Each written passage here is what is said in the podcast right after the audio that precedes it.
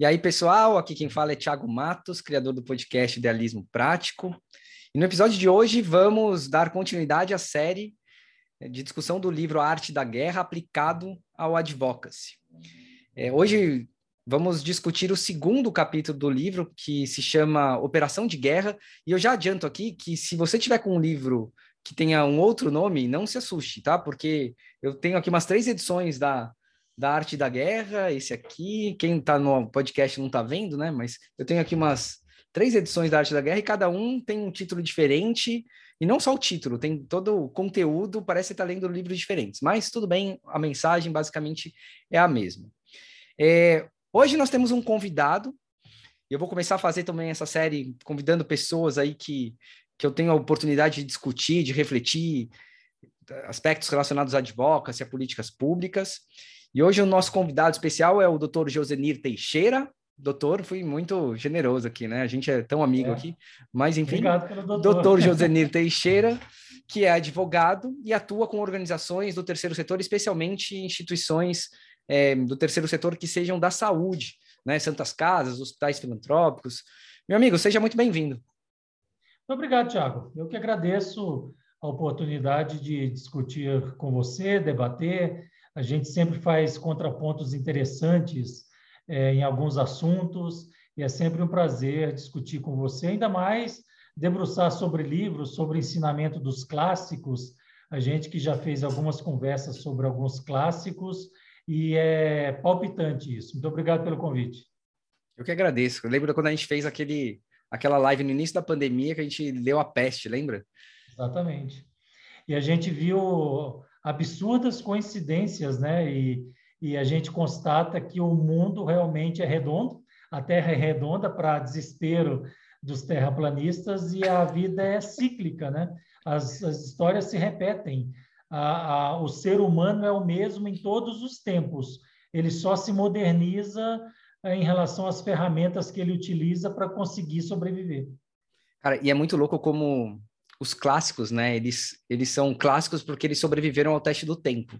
A Arte da Guerra foi escrito em, em 500 antes de Cristo. É um livro que tem 2.500 anos. Se é que é verdade também, né? Porque é. essa é a história que contam e quem, quem viveu essa história não vai estar tá aqui para contar. Então, é o que a gente sabe aí, o que a gente deduz é que ele tem 2.500 anos, então sobreviveu aí ao teste do tempo e, enfim, deve ter ensinamentos para trazer para a gente.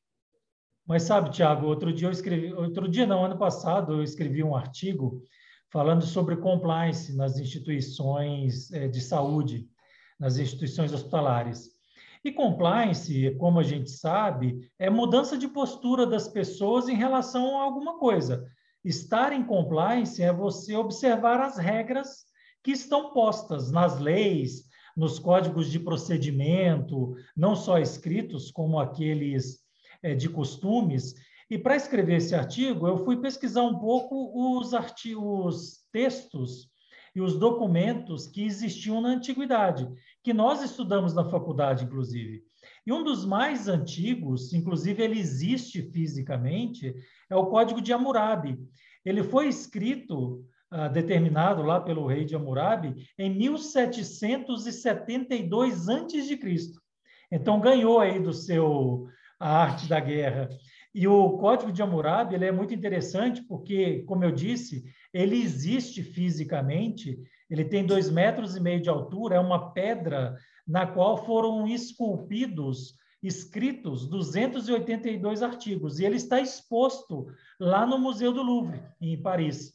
Então, da próxima vez que a gente viajar junto, vamos marcar uma ida para Paris, a gente aproveita e tira uma foto do lado do Código de Hammurabi. A gente, a gente faz uma, um podcast ao vivo, ao discutindo vivo. cada um dos itens do Código de Hammurabi. Os 282 artigos. Cara, esse, esse segundo capítulo da, da Arte da Guerra, né, tem aí como título nessa versão Operação de Guerra, e a mensagem uhum. central que ele passa é basicamente evite batalhas prolongadas. Né? Acho que esse é o, é o grande, é a grande mensagem central desse livro. Eu confesso para você que eu, quando li nessa pegada de tentar encaixar as reflexões desse livro para o mundo do advox, eu confesso que eu torci o nariz quando eu vi a primeira vez, porque eu achei que não se aplicava, né? Eu achei que para o advocacy, especialmente, isso não se aplicava, evite batalhas prolongadas. O mantra que a gente, pelo menos que eu sempre ouvi, é que o advocacy deve ser pensado a longo prazo. Ou seja, é o uhum. extremo oposto, né? É, acho que se fosse para ter uma mensagem é, que a gente está acostumado a ouvir no advocacy, é prepare-se para batalhas prolongadas, prepare-se para batalhas a longo prazo. Eu, eu acho que isso que diz o capítulo, né? É, exato. Então eu, eu, já comecei assim, cara, será que pronto, acabou a série por aqui, porque isso aqui não vai se aplicar a nada, né? Mas a ideia é justamente refletir se, se aplica ou não se aplica. Mas você sabe que depois eu fiquei pensando, cara, refletindo sobre essa questão, e eu até acho que esse mantra que a gente sempre ouviu, de que advocacy é uma uma arte para ser pensada a longo prazo, talvez seja um, uma forma de explicar o advocacy, uma forma contraprodutiva de explicar o, o advocacy. Porque, claro que grandes mudanças em políticas uhum. públicas, elas podem demorar, elas provavelmente vão demorar, né? Você transformar toda uma cultura. gestadas, né? Tem todo um processo aí de... Inclusive, eles passam de mandato para mandato. A gente vê muitos temas que começam numa discussão muito acelerada, por algum motivo, em algum momento, ela desacelera, o mandato acaba e depois tem que ser re, é, trazido novamente à mesa pela nova gestão e, e muitos temas acabam se perdendo nessa transição, né? Claro. É, e, e, a gente mesmo também, né? Enquanto organização, às vezes a gente vai é, meio que partindo do princípio de que são batalhas demoradas, né, ou de que são lutas demoradas, a gente se acomoda. E eu acho que esse é o grande problema, porque você pode ter transformações, é, grandes transformações sendo feitas de forma lenta, mas as pequenas batalhas, elas podem ser rápidas, elas podem ser fulminantes. Eu lembro de um de uma situação que eu passei aí é, a 2013, se eu não me engano, 2012, 2013, a gente estava, pelo Instituto Oncologia, a gente estava defendendo a aprovação de um projeto de lei que garantia aos pacientes com câncer o direito de receberem os medicamentos é, oncológicos de uso oral em domicílio e, os, inclusive, os medicamentos para controle de eventos adversos, para dor, para náusea, anemia, etc. E num, na última comissão que o projeto tinha que passar no, na Câmara dos Deputados, é, um deputado apresentou uma, uma emenda para tirar do projeto o, a obrigatoriedade de cobertura dos medicamentos para controle de eventos adversos. E era o último dia para apresentação de emenda, né? Então, ele, assim, foi, foi, foi uma numa data em que a gente teria pouco tempo ali para tentar reverter. E aí a gente ficou pensando, olha, a gente pode, vamos esperar então a, a ir para a pauta. Aí a gente tenta mobilizar os deputados, os 513 deputados, para, é, enfim, irem contra aquela emenda. Até que alguém ali, era uma, se não me engano, era a Lívia que trabalhava lá com a gente, ela virou e falou assim: olha, vamos ver se a página desse deputado é aberta no Facebook. E só para a gente colocar em perspectiva, 2012, 2013, a gente estava vivendo aquela nossa primavera árabe. Era aquele momento que todos os políticos não estavam entendendo nada, como é que aquela pressão social, as pessoas nas ruas e tal. E aí ela viu que o, o, o Facebook do, do deputado era aberto. E aí a gente fez um post, basicamente falando assim: olha, pessoal, post lá no, no, no Facebook do Oncoguia. É, pessoal, o deputado apresentou essa emenda. Essa emenda tem como objetivo tirar do projeto de lei os medicamentos, a cobertura dos medicamentos para controle de eventos adversos. Se você concorda, ok. Se você não concorda, entre na fanpage dele e faça um comentário. E aí foi muito louco, cara, que em, em três horas, em três horas, foram mais de 500 compartilhamentos né, no Facebook. Era uma época que o Facebook era orgânico também, não é que nem hoje você tem que pagar para conseguir ter esse tipo de engajamento, mas foi uma coisa muito foi, foi muito direta, foi muito fulminante. E aí ele pegou ele advoca-se na veia ali, né? Foi total, foi, acho que foi a experiência assim mais concreta que eu tive até hoje, né, de impacto tão fulminante. Mas ele catou o telefone, ligou. Imediato. Ele pegou o telefone e ligou lá pro pro Oncoguia, falou com a Luciana, era mais ou menos na hora do almoço. E ele falou assim: olha, é, olha, o que, que é, o que, que aconteceu? Ela explicou para ele o que tinha acontecido. Ele falou assim: olha, eu vou retirar a minha emenda.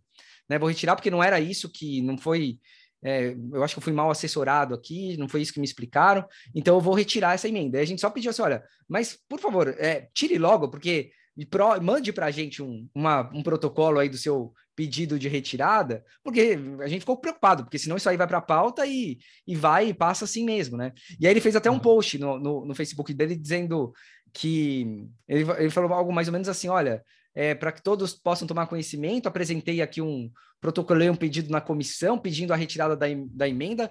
É, desculpas, ele pediu desculpas, muito uhum. obrigado por me alertar e me, me ajudem a divulgar, né? A divulgar a nossa decisão. Então, assim, esse foi um caso em que não talvez a gente não tivesse resultados concretos, a gente ficasse lá cozinhando, cozinhando. Teve que ser uma medida fulminante. Então, essa batalha foi ganha é, porque houve uma, uma, uma intensidade ali na, na articulação.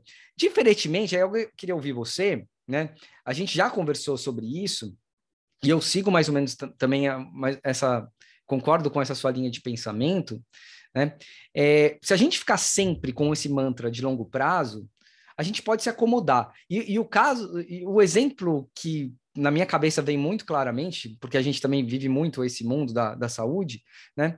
É o caso das Santas Casas, que estão há décadas, não digo nem anos, há décadas lutando aí por melhorias, e parece que elas só enxugam gelo, né? Parece que elas estão ali pensando que é uma batalha a longo prazo e sei lá quanto prazo mais que ela precisa para entender que, enfim, como que você vê isso, cara? Faz sentido para você? É. Pois é, Tiago. Uh, o capítulo realmente, no primeiro momento, ele fala da necessidade da vitória rápida, porque quanto mais você prolonga uma guerra, e você disse bem, o livro foi escrito no momento da terra, da vida das pessoas, em que a guerra era é, cotidiana. Você, 500 antes de Cristo, você ainda não tinha, você tinha muita coisa da sociedade já construída, mas é, talvez não ali, e você vivia em constante guerra. A guerra não era um evento é, incomum. Aliás, nós mesmos estamos vivendo uma guerra que nós é, estamos boquiabertos e chocados com o que está acontecendo entre Rússia e Ucrânia, porque a gente imaginou que o ser humano, em 2022, tão evoluído, principalmente nos últimos anos ou nas últimas décadas, por conta da globalização rápida de informação, a gente estaria num patamar melhor enquanto cidadão, enquanto ser humano, do que simplesmente bombardear e matar as pessoas, matar civis, matar mulheres, crianças e, e homens, é, unicamente a troco de uma unificação geográfica ou territorial. Então, eu, eu é, fico chocado, abismado com as fotos, com as notícias, com tudo que acontece por conta disso.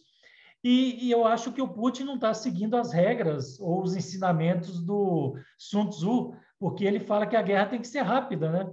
E hoje, quando a gente está aqui gravando, já tem mais ou menos quase 40 dias de duração de uma guerra que ninguém quis, né? que, nem, que nem o, nenhum lugar do mundo quis, nenhuma soberania quis a guerra, um, uh, quase ninguém está apoiando a guerra, tem alguns aí que se abstiveram de apoiar ou não apoiar, que estão em cima do muro, infelizmente, é o que tudo indica como o Brasil, e a coisa está indo. E o Sun Tzu diz lá que quanto mais demora, mais há desgaste de todos os envolvidos, inclusive dos soldados, que podem até, num primeiro momento, estar motivados, mas com o passar do tempo, aquela motivação, aquele sangue, aquela vontade inicial vai talvez se desfazendo ao longo do tempo, porque a coisa não se resolve. Daí dá para entender a orientação, a regra de se resolver rápido a guerra, porque a, além disso, você tem uma logística gigantesca envolvida. A logística pressupõe um gasto muito grande de recursos humanos e também de investimento, gasta-se muito dinheiro, por isso que você tem que acabar a guerra rápida, porque senão você vai gastar mais dinheiro do que você havia planejado, e isso vai fazer falta no cidadão, e a, além da motivação e etc. E você fez um paralelo interessante com as Santas Casas, porque a gente vive uma luta, a gente que atua em defesa das Santas Casas, que advoga em prol das Santas Casas, a gente vive uma luta e a gente acompanha uma luta que não é essencialmente jurídica no primeiro momento, mas é uma luta da diretoria estatutária, da diretoria administrativa, dos executivos das Santas Casas, no sentido de angariar e aumentar as suas receitas para fazer frente às despesas. é, sempre tem o exemplo clássico, que um parto custa mil reais e o SUS paga 300. E os outros 700, a Santa Casa acaba tendo que se virar. E aí ela se vira com quermesse, se vira com leilão de gado, se vira com doações, se vira com é, técnicas de captação de recursos e se vira uh, usando as ferramentas modernas que o mundo digital hoje é, disponibiliza em relação a ela. Mas eu estou na área da saúde há 32 anos. Eu comecei a advogar na área da saúde, especificamente com Santas Casas e também com hospitais filantrópicos, em 1990.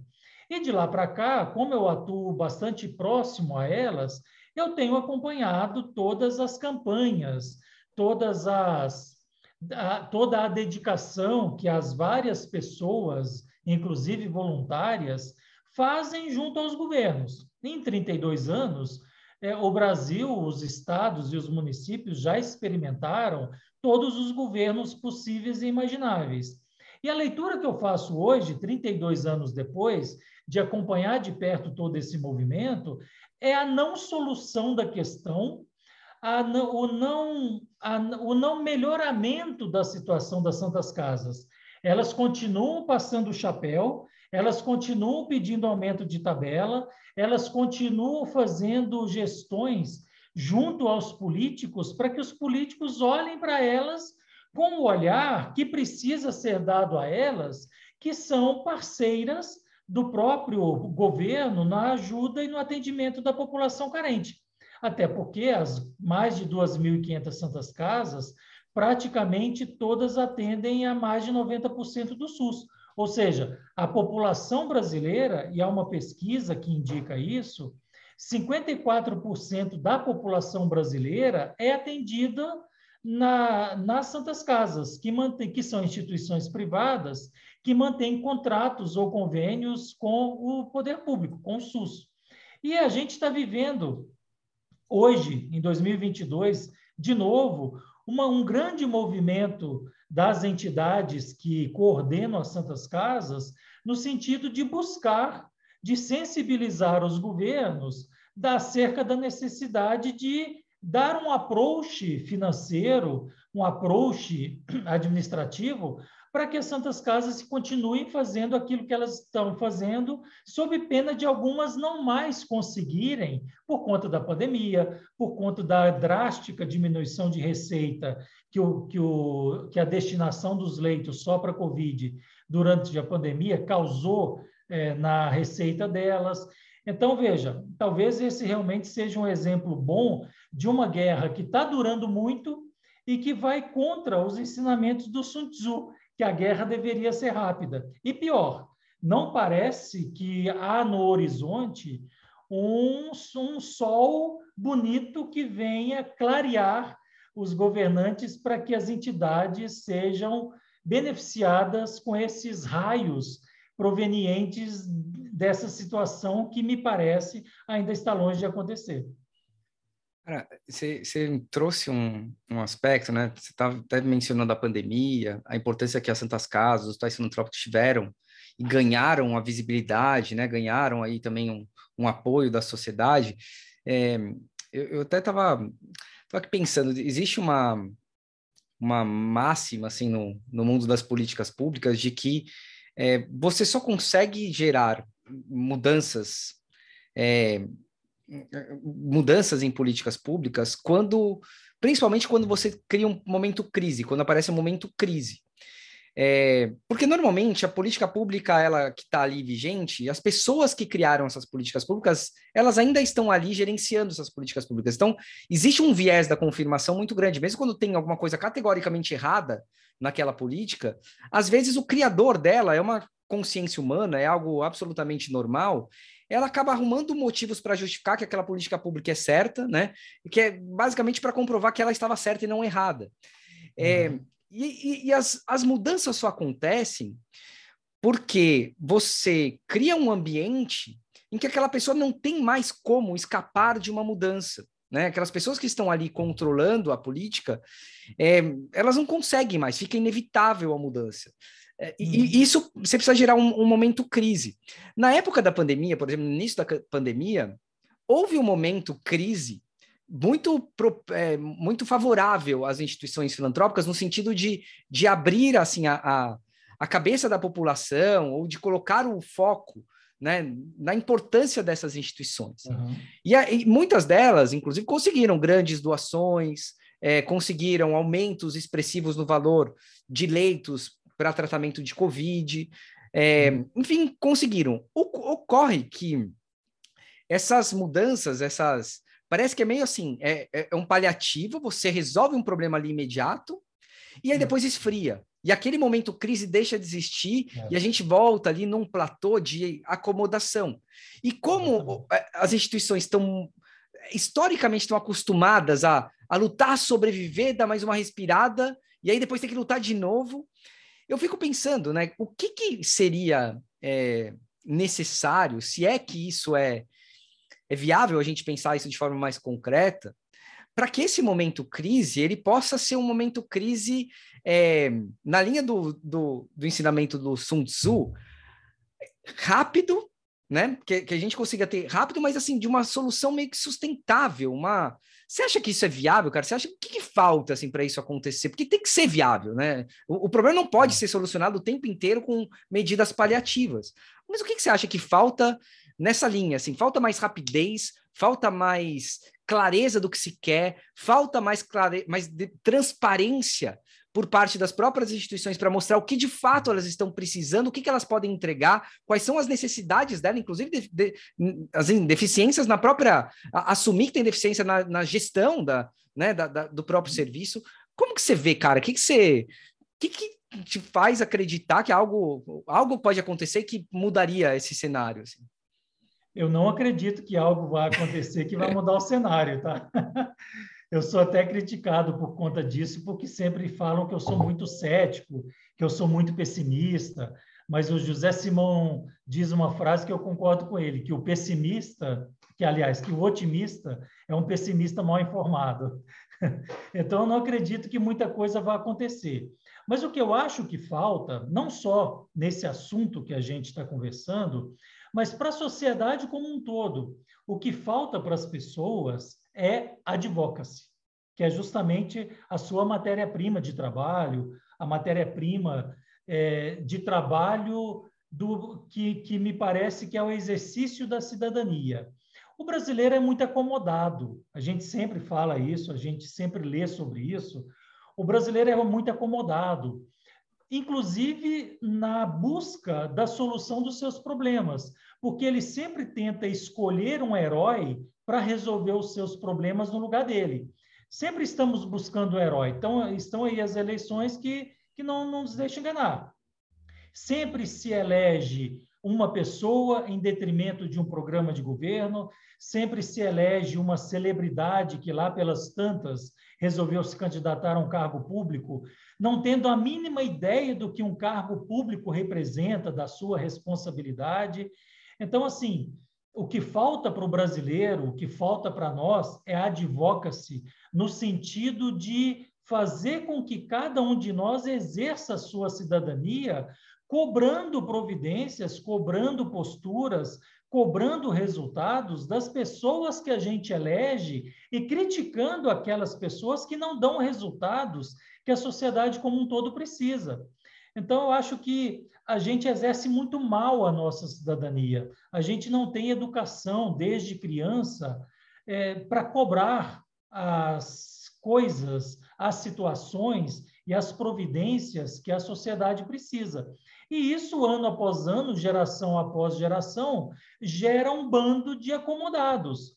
É, na nossa área do direito, a gente teve muito colega que o sonho dele é fazer concurso, porque aí ele tem uma vida, um salário estável, ele não pode ser demitido, e ele vai ficar ali 20, 30 anos naquela situação que ele só precisa se manter e não fazer muita besteira para não ter um processo administrativo, para se aposentar com o valor que ele tinha e esperar o banco passar, e esperar a vida passar. Na minha época, eu sou um pouquinho mais velho que você, só um pouco, mas sou. O grande sonho, e eu morava no interior de Minas, o grande sonho das pessoas, dos meus amigos, dos pais dos meus amigos, era ser funcionário do Banco do Brasil, porque pagava-se muito bem, o gerente do Banco do Brasil da cidade era um cara rico, porque ele tinha ali, além do poder de ser gerente, que hoje a gente sabe que, que isso não quer dizer muita coisa, mas ele ganhava, ele era estável e ele era meio que autoridade na cidade. E o mundo mudou drasticamente em relação a isso, mas não em relação à dificuldade do exercício da cidadania. Como eu disse, é, eu participei de centenas de reuniões ao longo desses 30 anos para discutir a mesma coisa: estratégias de convencimento do poder público, estratégias de convencimento das autoridades, campanhas publicitárias de explicação do que as Santas Casas fazem, etc, etc. E hoje, 2022, a gente continua basicamente com as mesmas estratégias. Se eu pegar uma ata de uma reunião da qual tenha participado em 2002, e eu tenho um documento que eu redigi numa determinada reunião que eu participei em Brasília, ah, se pegar a pauta lá e tirar a data e te mostrar, e eu falar, Tiago, eu tive em Brasília semana passada, olha o que, que a gente discutiu. Você vai ver a pauta e fala, nossa, que legal, são assuntos bem pontuais e de necessidades que a gente está precisando. E essa pauta é de 2002, ou 2002. Então, assim, eu não quero dizer com isso que as pessoas todas estão erradas e que as pessoas todas estão fazendo coisas erradas. Mas eu estou dizendo, por outro lado, que as mesmas coisas que estão sendo feitas a, ano após ano não estão produzindo os ah. resultados almejados e, pelas entidades. E a guerra está tá se prolongando. Né? Molhado, a gente está chovendo no molhado, enxugando gelo, conforme você falou. A guerra está se prolongando ao invés de ser rápida. Não há nada que me anime a ponto de falar, não, Tiago, agora vai, não sei o quê. A gente teve o episódio do Bolsonaro, que foi vítima é, de, um, de uma tentativa de homicídio, vai, é, e ele teve ali a circunstância de ter sido atendido numa Santa Casa, muito bem atendido, por sinal, como invariavelmente as Santas Casas atendem, e desde então ele reconheceu esse primeiro atendimento, que foi muito bem feito pela equipe médica de plantão e também pelos demais auxiliares da Santa Casa de Juiz de Fora. E a partir desse episódio, criou-se um vínculo, mesmo que imaginário, entre as Santas Casas e o atual presidente da República. E, de certa maneira, há um vínculo, há um acesso facilitado. As autoridades da área da saúde já estiveram com o presidente da República, que é o mandatário maior, várias vezes, talvez dezenas de vezes nos últimos três, quatro anos. O que é bom, o que faz parte da estratégia de advocacy, porque você precisa estar em contato e levar à autoridade que tem o poder de resolver sua situação os seus pedidos, os seus pleitos. Só que na prática isso não, não se converte em resultados concretos. Há promessas, há valores identificados, há situações identificadas, mas há uma demora, há um arrastamento muito grande entre as promessas, entre os benefícios e a concretude. Tanto que eu tenho visto recentemente que é, alguns bilhões de reais que foram destinados às santas casas, não só pelo poder federal, mas também pelo estadual, ele se perde no meio da burocracia e não chega lá na ponta. Ou seja, luta-se, luta-se, luta-se, imaginando ou querendo travar-se uma batalha rápida, mas as circunstâncias e o seu interlocutor não permitem que essa batalha seja rápida, e aí você vai se desgastando ao longo do tempo e as coisas vão se acomodando de novo, como estiveram acomodadas nas últimas décadas. Então, assim, talvez falte um pouco de ação enérgica algo diferente. O, você, já, você já tá, ó, você já tá ficando mais otimista, tá vendo? Você já tá dando até. É. Agora, deixa, deixa eu te fazer uma pergunta ainda nessa linha, né? É, acho que você concorda, assim, você fez um paralelo com a guerra da Ucrânia, que é, já se prolongou muito além do que se esperava. Esperava uma, uma medida rápida, fulminante, em poucos dias ali, a questão resolvida, independentemente do resultado, mas resolvida.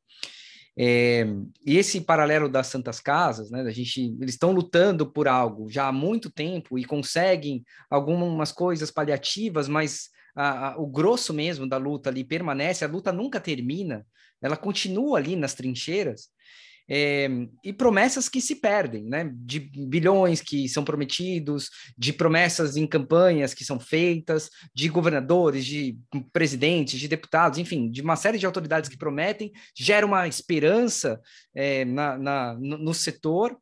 É, eu fico pensando, porque eu, eu, acho que a gente precisa, assim, se, se as coisas estão dessa forma e se as batalhas estão prolongadas e prolongadas num sentido de minar todas as energias do setor, todos os recursos do setor, que é o que está acontecendo, a gente está cada vez mais, o setor cada vez mais pobre, né? Uhum. É, eu fico pensando, e cara, dinheiro para gastar no advogado. Exato. Eu, eu, fico, eu fico pensando assim, o que o que faria do setor né? O que deixaria o setor um pouco mais. Vou, vou falar algumas coisas que talvez me. Eu sinto falta. Eu, eu vendo assim, como cidadão de fora, eu sinto falta. É, eu acho que muitas vezes o sistema, a gente vem com algumas promessas de, olha, a, o hospital vai fechar, o hospital isso, o hospital... E assim, nunca fecha. A verdade é que, assim, pouquíssimas vezes ele de fato fecha. Porque sistema de saúde, ele, ele, a gente sempre fala assim, a ah, sustentabilidade. O sistema ou a engrenagem, ela é sempre sustentável. Ela é sempre, ela não, é, ela não sempre, mas assim, ela normalmente é sustentável. O que vai ser afetado é a qualidade daquilo. Então, por exemplo, se você. É, o hospital não vai simplesmente fechar se ele tiver 100 mil reais a menos, mas aquele tratamento que poderia salvar algumas vidas vai deixar de ser dado.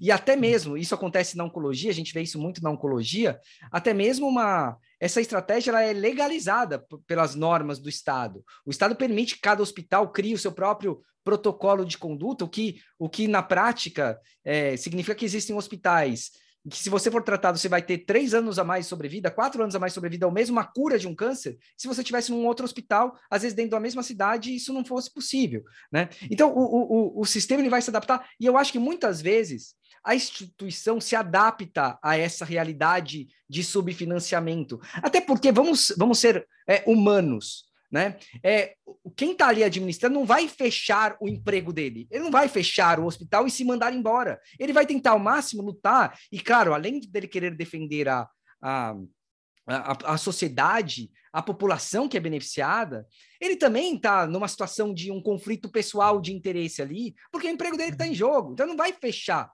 a, a instituição. E aí é aí que eu sinto um pouco que se a gente conseguir ser mais, é, talvez verdadeiro, assim, colocar os, as informações precisas. Se for fechar, tem que fechar. E, e se for fechar, tem que falar assim: olha, o que, que tem que acontecer para você fechar? Então, se é, o, o projeto, eu vou chamar aqui para conversar também o Edson, da, da, lá o presidente do Sindocil, porque eu acho que grande parte disso aqui tem a ver com aquela discussão que está tendo agora dos enfermeiros, né? Mas eu vejo muito nessa discussão dos enfermeiros, falando assim, olha, se a gente tiver que aumentar jornada, o valor do né? enfermeiro, da, ou a jornada do enfermeiro, ou o salário do enfermeiro, a gente não vai ter dinheiro e vai fechar. Aí eu fiquei pensando assim, cara, então a gente tem que ter um plano eu acreditaria cegamente no hospital se ele me apresentasse um plano para assim, olha, aumentando, eu tenho um número X de pessoas, se aumentar para esse valor, eu vou ter que mandar tantas pessoas embora, é, e aí isso vai me gerar não cumprir com a legislação da, da, do dimensionamento dos enfermeiros, e aí eu vou ter que uhum. fechar porque a vigilância vai me fechar. Essas informações precisas me fariam acreditar, ou, ou se eu fosse talvez um, um enfermeiro, talvez eu refletisse, será que se eu fizer isso não vai ser um tiro no meu pé? Mas a gente, uhum. mas eu vejo muitas vezes os discursos de que aquilo vai ser um tiro no pé, mas que na prática não é um tiro no pé. Na prática, o sistema se adapta. E eu acho que com os enfermeiros talvez vai acontecer a mesma coisa. Tudo bem, vai ter um aumento ali, mas vai afetar a qualidade do atendimento de alguém, ou mesmo no número de, de contratações dessas pessoas, nas horas que essas pessoas trabalham. Enfim, eu acho que o sistema se ajusta à sua insuficiência, né? Uhum. É, aí eu, eu, fico, eu fico pensando se essa não falta talvez um pouco para o setor como um todo, para essas discussões, talvez mais autenticidade nas suas, é, nas suas promessas também, ou, na, ou nos seus na sua comunicação, sabe? Nesse sentido, para a população acredite, o próprio sistema também, as autoridades, né, não, não, não levem aquelas promessas de que vai fechar, etc., como promessas vazias, como, como banalizações, né? Você, você trouxe vários pontos importantes. a história da redução da jornada da enfermagem sem redução de salário, é, se eu talvez eu não acompanhe 30 anos, mas pelo menos há uns 20 anos eu acompanho. E assim, a gente já esteve na iminência de decidir e virar lei umas três ou quatro vezes ao longo de todo esse tempo. E aí, lobbies e manobras políticas tiravam eh, e sempre tiravam da pauta a, a, o projeto para evitar que ele virasse lei, em razão de interesses vários, inclusive alguns sustentados em contas que foram feitas e que mostravam que não era possível a absorção daquele aumento do número de pessoal de enfermagem ou aumento do custo de folha da forma que estava se imaginando. A gente teve aqui no estado de São Paulo, há uns três anos, um ano antes da pandemia mais ou menos, quase a aprovação em nível estadual de uma lei parecida. Ah, e aí eu me lembro que acompanhei de perto os sindicatos dos hospitais e as, as, as autoridades e, e, as pessoas que dirigiam os hospitais é, acionando seus deputados na Assembleia Legislativa para barrar aquele projeto de lei estadual é, que mais ou menos repetiu o que o projeto de lei federal dizia, que era um aumento é, do número de que era a redução da jornada com consequente aumento do número de é, pessoal de enfermagem empregado. Aliás, eu me lembro de um número que talvez o Edson até possa confirmar quando você conversar com ele. Feitas as contas, os hospitais precisariam de 32 mil pessoas é, da área de enfermagem para cumprir a lei da forma como ela estava posta. E aí alguém fez uma conta ou pesquisou, sei lá, com base em que foi obtida essa informação, havia cerca de 10, 15 mil estudantes na área de enfermagem no estado inteiro. Ou seja, você ter, não teria 20 mil pessoas para serem contratadas de acordo com a lei, com que a lei determinava. E aí eu acho que você tem razão, muita razão, quando você fala da gente talvez ser um pouco mais pé no chão com as nossas propostas. É, eu me lembro, assim, Muita Santa Casa precisa de 100 mil reais para fazer alguma coisa pontual, ou para incluir esse valor no seu fluxo de caixa, ou para pagar alguma coisa, ou para reformar alguma coisa, ou para fazer algum tipo de melhoria. Só que ele vai negociar pedindo um milhão, porque ele sabe que alguém vai tirar um pouco, vai tirar um pouco, não propina, vai tirar do ponto de vista de orçamento. E se eu peço um milhão, se eu ganhar 100 mil, está de bom tamanho. Só que, às vezes, o pedido ele é muito absurdo. E aí eu me lembro de, de audiências trabalhistas, né? Eu tive em várias em que, por exemplo, uma auxiliar de cozinha pedia 100 mil reais é, e dava 100 mil reais ao valor da causa de uma ação trabalhista contra o hospital. E aí eu fazia a defesa, fazia as contas, 100 mil reais era mais do que aquela empregada recebeu durante todo o vínculo trabalhista dela. Então, aquele valor não tinha lógica nenhuma de nada e até impedia a, a gente, advogado do hospital, de fazer alguma proposta, porque qualquer valor que eu oferecesse perto de 100 mil, pareceria que seria brincadeira. Se eu oferecesse mil para 100 mil, dá uma diferença de 99. Se eu oferecer 5 mil para 100 mil, dá uma diferença de 95 mil. E chegar na metade disso não é negócio, porque muitas das vezes a documentação toda comprovava os pedidos que eram feitos. Então, acho que esse mais pé no chão, ele precisa acontecer, e do outro lado, é, e, e, você também precisa, e a gente teve isso só de poucos anos para cá, de números é, obtidos da nossa atividade, não só da saúde, mas da educação e da assistência social, números esses que foram é, trabalhados e que foram auditados e que, teoricamente, é o único estudo hoje que mostra os benefícios grandes que essas entidades dão à população por intermédio é, do não pagamento de tributos. Na área da saúde, por exemplo, é 9 para 1. A cada real recebido, nós devolvemos R$ reais de benefício para a população. E não há um número contrário a esse. O governo não tem um número, não tem uma pesquisa falando, não, a sua pesquisa está errada, o número certo é esse. Ninguém tem esse número. E esse número tem poucos anos para cá. De 32 que eu atuo na área da saúde, talvez de 6, 7 anos para cá, é que finalmente a gente estabeleceu esses números.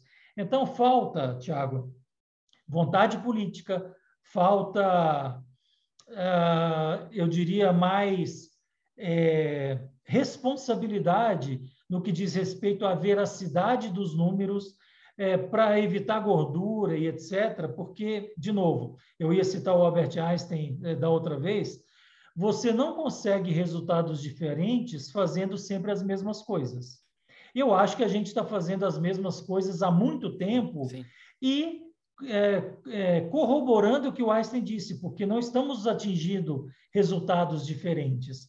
Talvez a gente tenha que fazer alguma coisa diferente para atingir resultados diferentes daqui por diante. Porque senão a gente vai se aposentar aqui trabalhando para entidades e essa situação vai ficar para ser resolvida pelas nossas Pelos filhas netos, ou por algum outro advogado que, é. que queira atuar nessa área. Você sabe que isso me tem uma frase que também foi usada nesse capítulo, que é assim, um perito na arte da guerra não convoca soldados mais de uma vez, né? nem solicita suplementos, suprimentos repetidamente.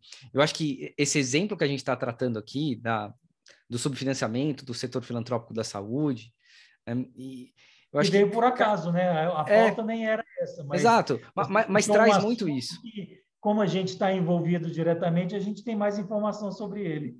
É verdade. E, e eu acho que nesse aspecto, é, eu sinto que falta muito. As Santas Casas sempre foram instituições da comunidade, tanto que o patrimônio de muitas Santas Casas é composto Sim. por casas que foram doadas por pessoas que em algum momento foram atendidas, né? É, tem Santas Casas que sobreviveram muito tempo com os aluguéis das casas que foram doadas. A Santa Agora, Casa aqui da, a Santa Casa de São Paulo, ela tem no seu patrimônio, segundo o levantamento que eu li há pouco tempo, é, 900, cerca de 900 imóveis, Olha porque isso. no século passado era comum o, os barões e as pessoas mais ricas da cidade, ou não necessariamente elas, mas que tivessem um imóvel, deixar para a Santa Casa que era tida como a instituição mais benevolente, mais benemerente que existia na sociedade da época, para que ela gerasse benefício para a população. E tem várias santas casas, e eu advoguei para alguma, para várias, e você também, que invariavelmente a gente recebe doações até hoje, contidas em testamentos de pessoas que, ao morrerem, deixa o imóvel tal ou a, o patrimônio tal para a Santa Casa. Então, é, é isso eu tenho. Antes isso era muito comum de acontecer, né? Era muito comum isso acontecer. Hoje eu acho que assim é bem menos comum do que antes. E outro dia eu vi uma notícia de que também uma pessoa tinha deixado grande parte do seu patrimônio, se não me engano, para o ICESP, para o Instituto do Câncer. Né? Que é um hospital público, é inclusive, que, e, e que, é. assim, é um hospital que já tem uma quantidade grande de recursos, né? A, a, obviamente, não estou dizendo que ele não mere mereça é, esse investimento, etc. Mas, assim, do ponto de vista de necessidade para poder atender o básico da população, talvez outras instituições merecessem mais. O que eu percebo no segmento filantrópico da saúde é que a sociedade não se sente mais é, como uma instituição de, com aquele sentimento de pertencimento, né? com, aquela, com aquela sensação de que a Santa Casa é delas também. Então, por isso que vale a pena deixar o meu patrimônio para Santas Casas. E aí eu volto nessa frase do Sun Tzu. É, que um perito na arte da guerra não convoca soldados mais de uma vez. E eu sinto que isso está acontecendo, assim. Toda hora a gente para para convocar a sociedade, para colocar na mídia que há um problema acontecendo e que precisamos de mobilização. Ninguém aguenta mais se mobilizar sempre pela mesma coisa, né? Quantas eu acho que vezes a, a... nós dois, juntos ou separados, é, fomos a Brasília participar de reuniões, de passeatas, a gente vestia avental e ia para frente da do Congresso com velas acesas, é, fazendo um, um manifesto e etc, etc. Quantas vezes a, a gente, gente não, e, e, a gente já foi uma, já foi duas, mas a gente não vai a terceira, a quarta. As pessoas se desencantam se elas não conseguem ver resultados, né? As tropas, no caso da guerra, se desmoralizam quando elas não conseguem ver resultado. O entusiasmo, o nosso entusiasmo, quando a gente carregou a vela pela primeira vez ali na porta do Congresso Nacional, o nosso entusiasmo era imenso. A gente é. fazia selfies e postava e chorava de, é. né, de emoção, de raiva, de vontade de promover promover mudança, Hoje a gente não, não tem mais o ímpeto de ir lá, esse Primavera a gente banalizou. E eu fico pensando muito nisso, né? É, né? Que eu acho que Faz isso, esse capítulo online traz. hoje, no máximo. é, exatamente. E você não acende vela também aqui na, na é. passeata. Nem vela aqui você tem. Mas, é, é assim, é, eu acho que é esse, esse trecho do capítulo, eu acho que também faz a gente, é, obriga a gente a pensar na necessidade de ser rápido e mobilizar uma vez só, né? Eu acho que a mobilização ela é tão importante que você não faça da mobilização algo banal, algo que, ah, não sei o que fazer, vou fazer mobilização. Mas uhum. para isso dar certo, você tem que pegar a mobilização e, e, ter uma proposta tão interessante, uma estratégia tão inteligente, tão transparente, tão autêntica, que você vai conseguir vencer a batalha rápido. Porque não adianta, você não vai ter mobilização por um longo período, por né, décadas, como a gente tem até, até aqui. Para terminar, é, meu amigo, eu quero te.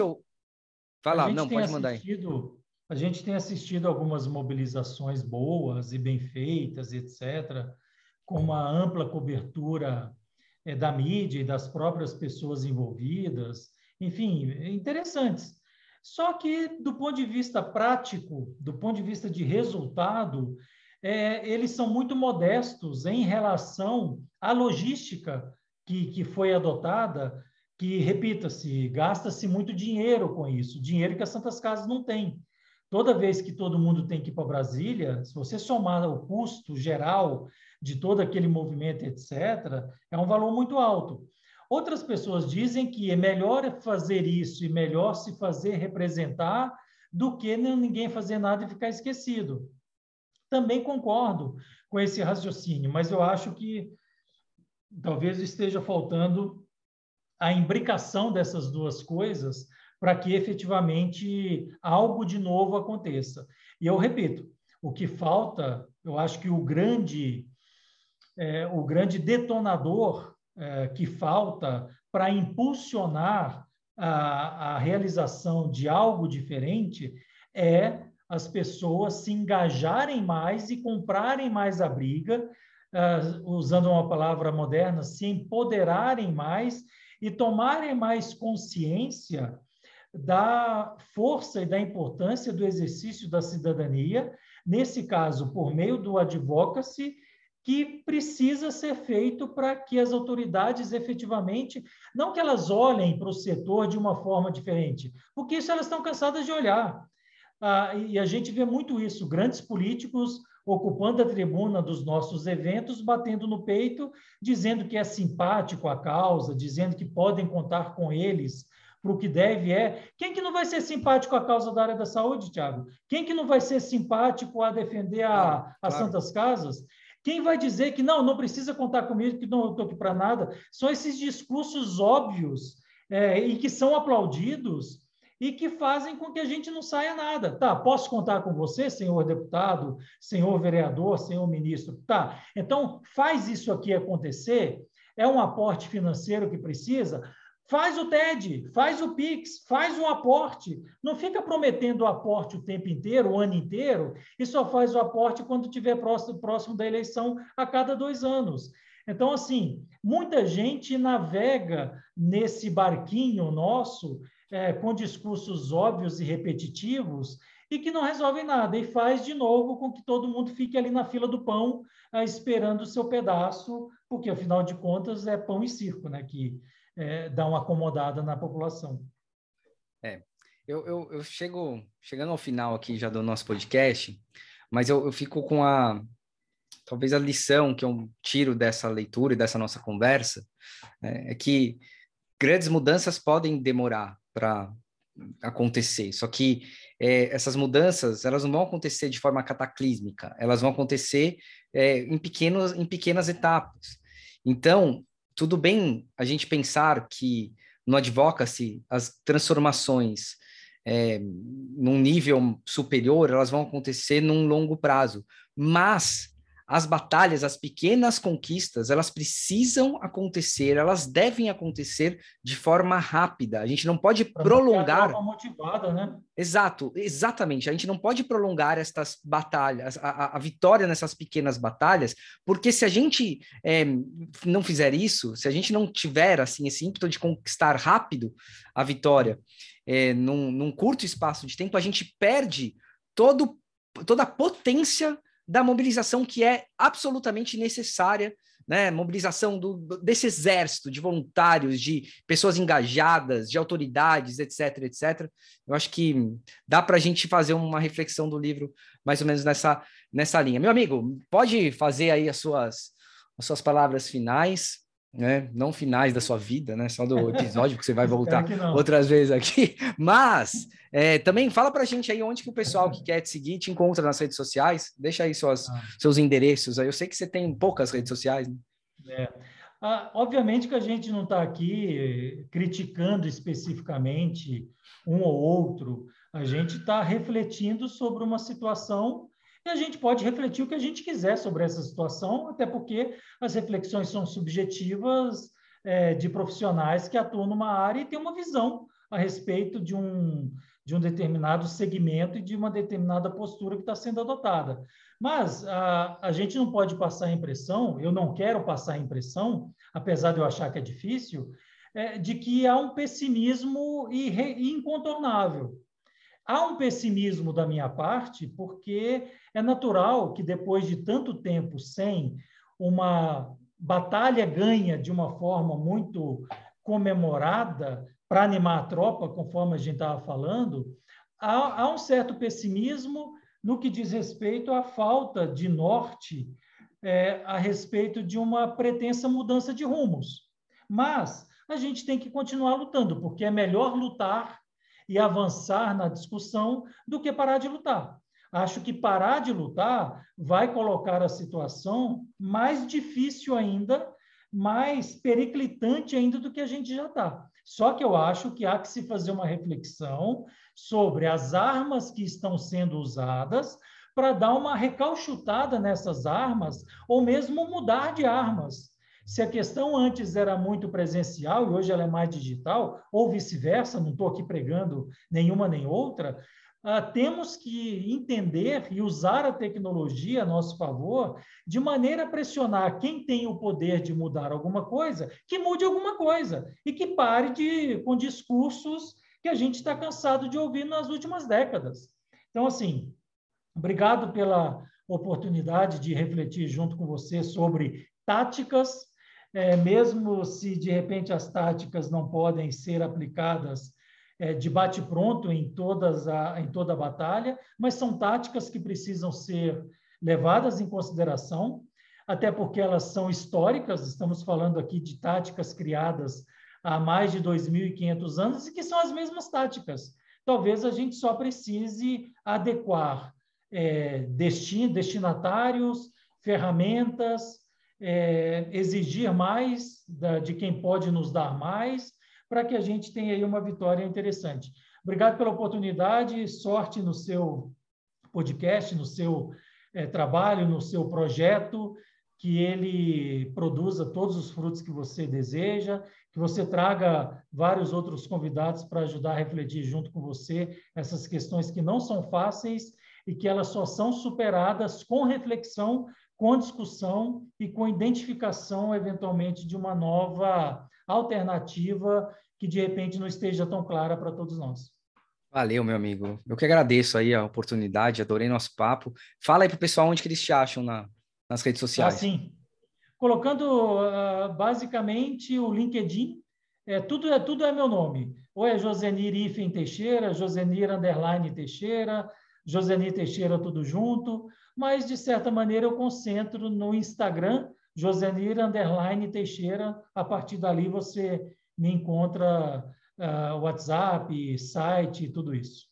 Legal, vou colocar aqui o, o link do seu Instagram no, nos comentários aqui do, do podcast. Josenir, obrigado mais uma vez, meu amigo. E para todo mundo que está aí, espero que tenham gostado e não deixe de seguir aqui o canal e acompanhar os próximos episódios, principalmente dessa série, A Arte da Guerra aplicada ao Advox. Um abraço e tchau. Tchau.